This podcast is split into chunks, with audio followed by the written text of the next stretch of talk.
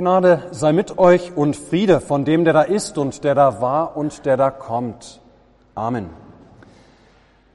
Gottes Wort für die Predigt heute ist das eben gehörte Evangelium aus Matthäus im zehnten Kapitel. Wir hören daraus noch einmal einen zentralen Vers. Jesus sprach, Fürchtet euch nicht vor denen, die den Leib töten, doch die Seele nicht töten können. Fürchtet euch vielmehr vor dem, der Leib und Seele verderben kann in der Hölle. Wir beten. Herr, wir danken dir, dass du auch heute wieder durch dein Wort zu uns sprichst. Schenke uns offene Ohren und Herzen, dass wir deine Anrede richtig verstehen und dass wir uns trösten und ausrichten lassen für unser Leben in dieser Zeit und Welt. Amen. Liebe Gemeinde, stellt euch einmal vor, ich wäre ein Arzt, ein Spezialist für Herztransplantationen. Und ich komme heute zu euch und ich sage, ich habe hier ein Herz, ein neues Herz, ja, ich habe hier ein Spenderherz. Wer möchte dieses Herz gerne haben? Es wird eine komplizierte Operation. Ihr hättet nach der OP wahnsinnige Schmerzen für eine ganze Weile. Mindestens drei Monate würde die Heilung dauern und die Rehabilitation. Es wird immer große Risiken auch geben, verbunden mit dieser Operation. Aber dafür bekommt ihr ein neues Herz. Also, wer ist daran interessiert? Ihr Lieben, nicht wahr? Jemand, der kerngesund ist, dem es gut geht, wäre wohl kaum an solch einem Angebot interessiert.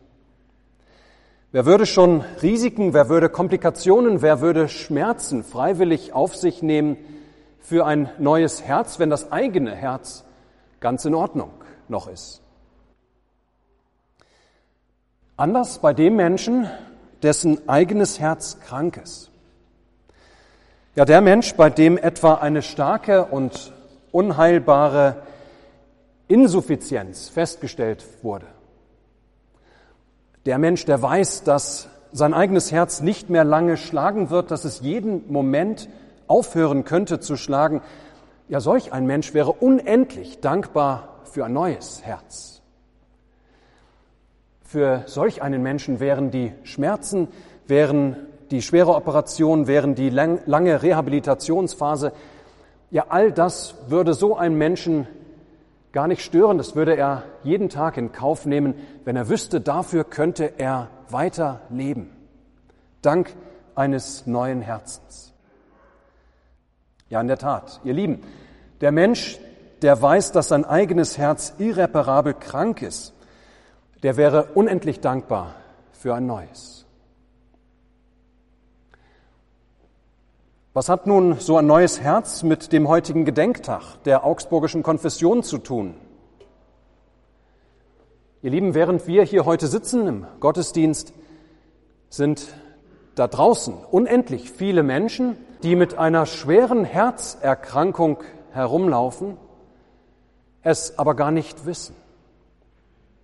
Ja, unzählige Menschen, unzähligen Menschen da draußen schlägt in ihrer Brust ein todkrankes Herz.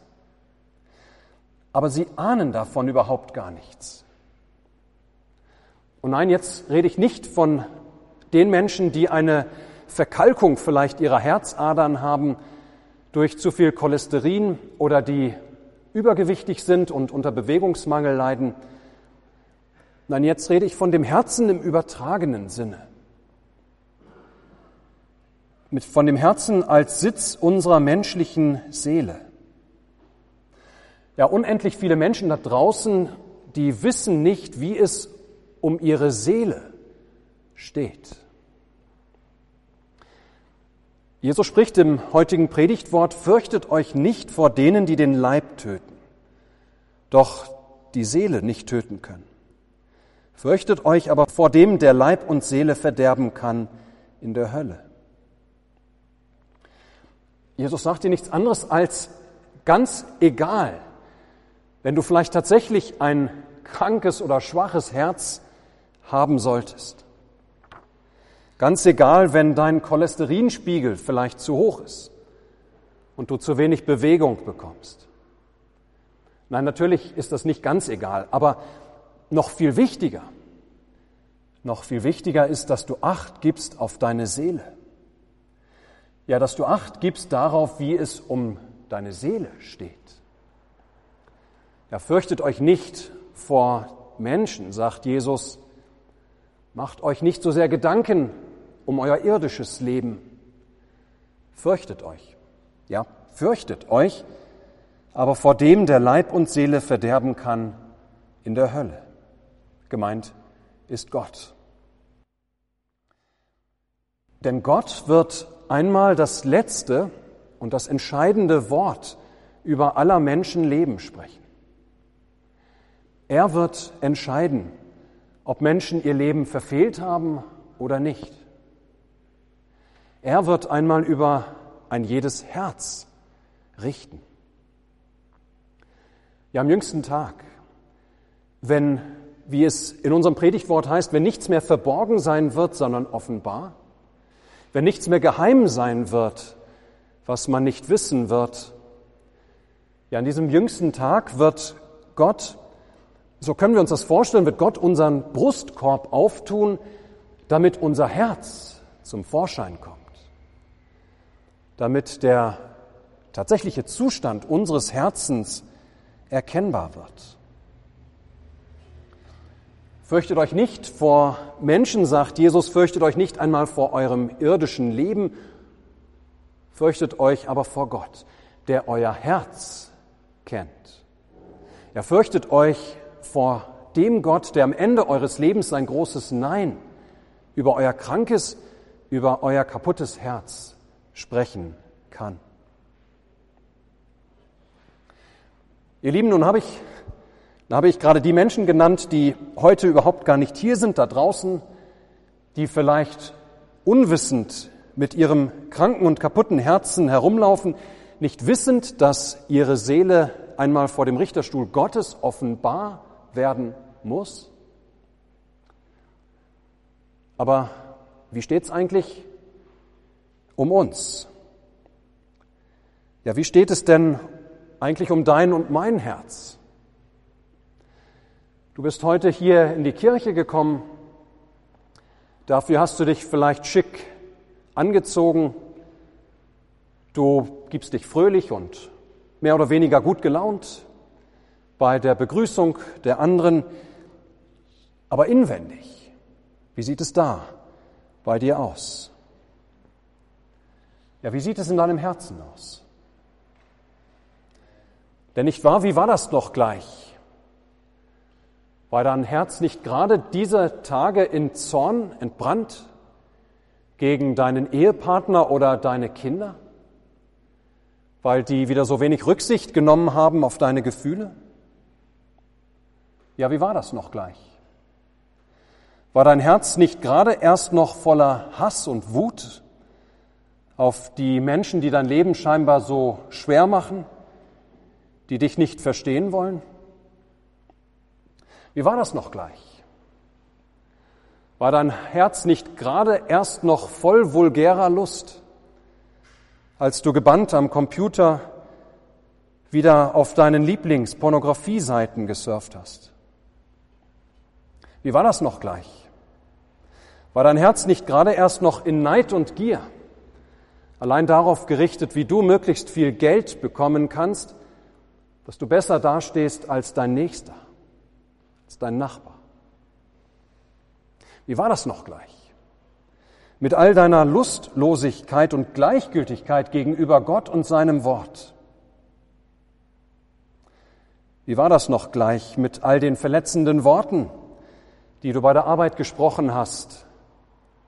Ja, wie war das mit dem Streit in der Familie, bevor du gestern oder heute Morgen ins Auto gestiegen bist? Wie war das, als du gestern wieder zu tief in die Flasche geblickt hast, um den Schmerz und die Leere in dir zu betäuben? Wie war das mit deinem elenden Selbstmitleid, das dich ständig nur um dich selbst kreisen lässt und dich andere manipulieren und kontrollieren sucht, zu manipulieren und zu kontrollieren sucht. Oh ja, ihr Lieben, wir, wir sehen heute Morgen hier alle wunderbar herausgeputzt und korrekt aus. Der Schmuck ist gut ausgesucht, die Frisur sitzt und die Schminke sauber aufgetragen. Aber darunter, wie sieht es dort aus? Schlägt da nicht ein Herz, das böse ist von Jugend auf? Schlägt da nicht ein Herz, das immer wieder nur das Seine sucht?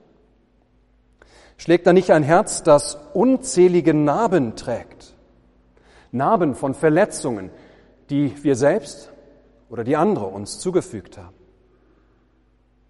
Schlägt da nicht ein Herz, das vor lauter Leid, Kummer und Not uns oft nicht schlafen lässt. Da schlägt da nicht ein kaputtes Herz. Ihr Lieben, spätestens am jüngsten Tag, wenn dein und mein Brustkorb aufgetan und unser wahres Herz zum Vorschein kommt, spätestens dann wird sich herausstellen, dass unser Herz seit Adam und Eva dem Tode geweiht war, dass wir uns vielleicht immer wieder mehr oder weniger überzeugend eingeredet haben, dass es doch gar nicht so schlimm ist und dass wir doch eigentlich ganz gute und ordentliche Menschen sind und dass Gott doch eigentlich ganz zufrieden sein wird mit uns, aber dass wir damit völlig falsch lagen, dass das eine völlig falsche Einschätzung gewesen ist. Fehldiagnose. Dass wir vielmehr die ganze Zeit in uns ein Herz getragen haben, dass kein Sport der Welt, keine gesunde Ernährung, keine noch so gute Lebensweise je hätte besser machen können. Ihr Lieben, am gestrigen 25. Juni vor 492 Jahren war eine Gruppe Menschen bereit, im Wissen, dass es sie ihr Leben kosten könnte, Sie waren bereit, vor Kaiser und Reich sich klar und eindeutig zu bekennen. Zu dem Heil allein in Jesus Christus, allein aus Gnaden, allein durch den Glauben. Ja, sie haben Gott und sie haben Gott mehr gefürchtet als Kaiser und Reich.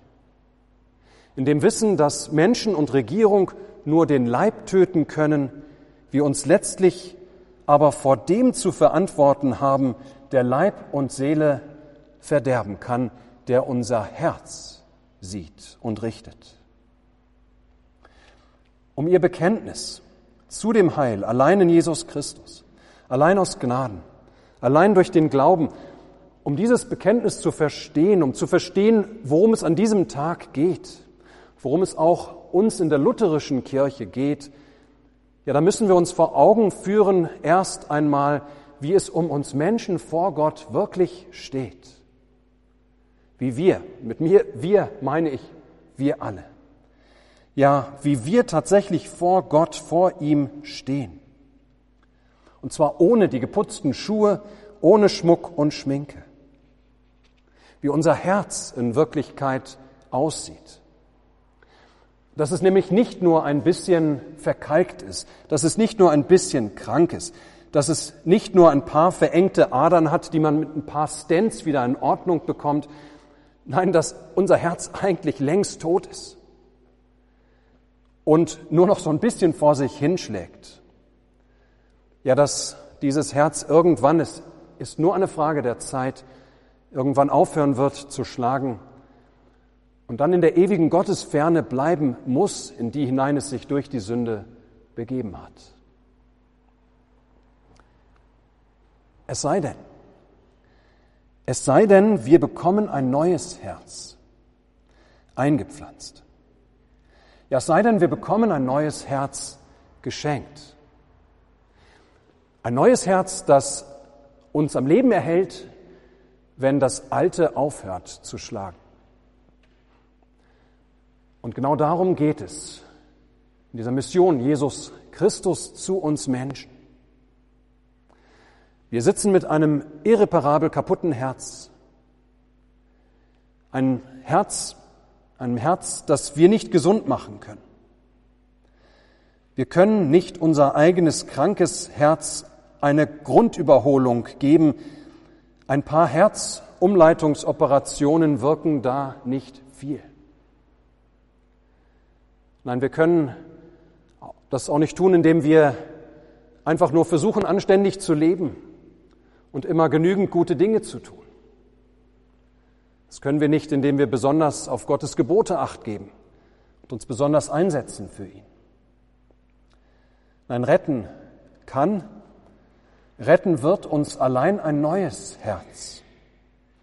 Ein Herz, das die Erbsünde nicht in sich trägt, wie unser altes Herz es tut. Ein Herz also, das deshalb ohne jeden Schaden ist, das perfekt ist, das rein ist, ohne jeden Makel. Ein Herz, das, weil es keinen Fehler hat, ein Herz, das darauf ausgelegt ist, für immer und ewig zu schlagen. So ein Herz hat Jesus Christus in die Welt gebracht. Und er hat es gegeben für die vielen, als er am Kreuz zu Tode gefoltert wurde. Ja, da hat er sein Herz gegeben. Der eine für die vielen, für dich und für mich, die wir an unserem Herzen todkrank sind und für die ganze Menschheit. Er starb, damit wir leben können. Am Tag deiner Taufe, da hat er dir ein Herz eingepflanzt, das vor Gott in Ewigkeit schlägt. Ja, am Tag deiner Taufe hat er dir ein Herz neben dein altes, krankes eingepflanzt, das auch dann noch weiter schlägt, wenn dein eigenes irgendwann versagt. Die Reformatoren am Augsburger Reichstag vor 492 Jahren haben dieses klar bekannt, dass wir alle ein todkrankes Herz in uns tragen und wir selber uns nicht helfen können, wir selber daran nichts, aber auch gar nichts ändern können. Aber dass Gott sei Dank, dass Jesus Christus uns frei und umsonst ein Herz schenkt, das vor Gott ewig leben kann. Um Christi willen bist du trotz deines todkranken Herzens, um Christi willen bist du bei Gott geliebt. Um Christi willen sollst du trotz deines todkranken Herzens, um Christi willen sollst du bei Gott ewig leben. Um Christi willen sind dir, trotz deines todkranken Herzens, sind dir deine Sünden vergeben.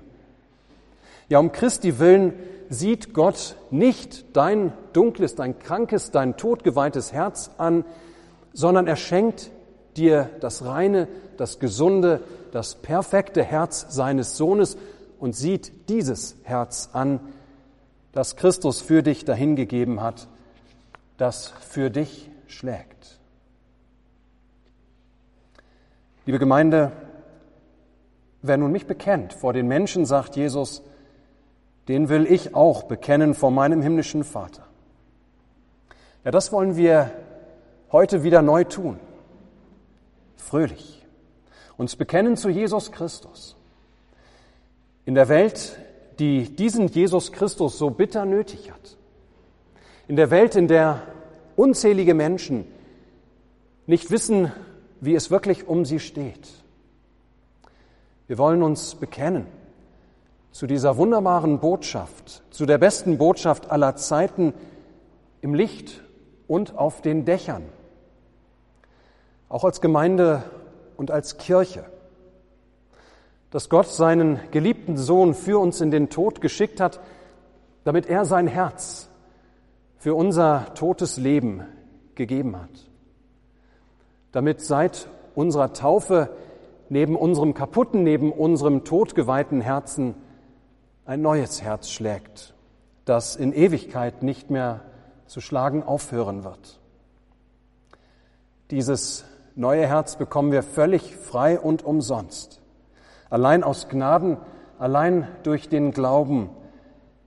Nichts brauchen wir dafür vorzuweisen. Nichts brauchen wir dafür zu tun. Ja, es ist alles, alles nur ein Geschenk. Und in diesem Sinne, lasst uns fröhlich diesen Tag feiern, zu Gottes Lob und Ehre und im Bekenntnis zu ihm, dem dreieinigen Gott, der so wunderbar ist in seinem Tun an uns Menschenkinder. Ja, ihm allein sei Lob und Preis, Ruhm und Ehre von Ewigkeit zu Ewigkeit. Amen. Der Friede Gottes, welcher höher ist als alle Vernunft, bewahre eure Herzen und Sinne in Christus Jesus. Amen.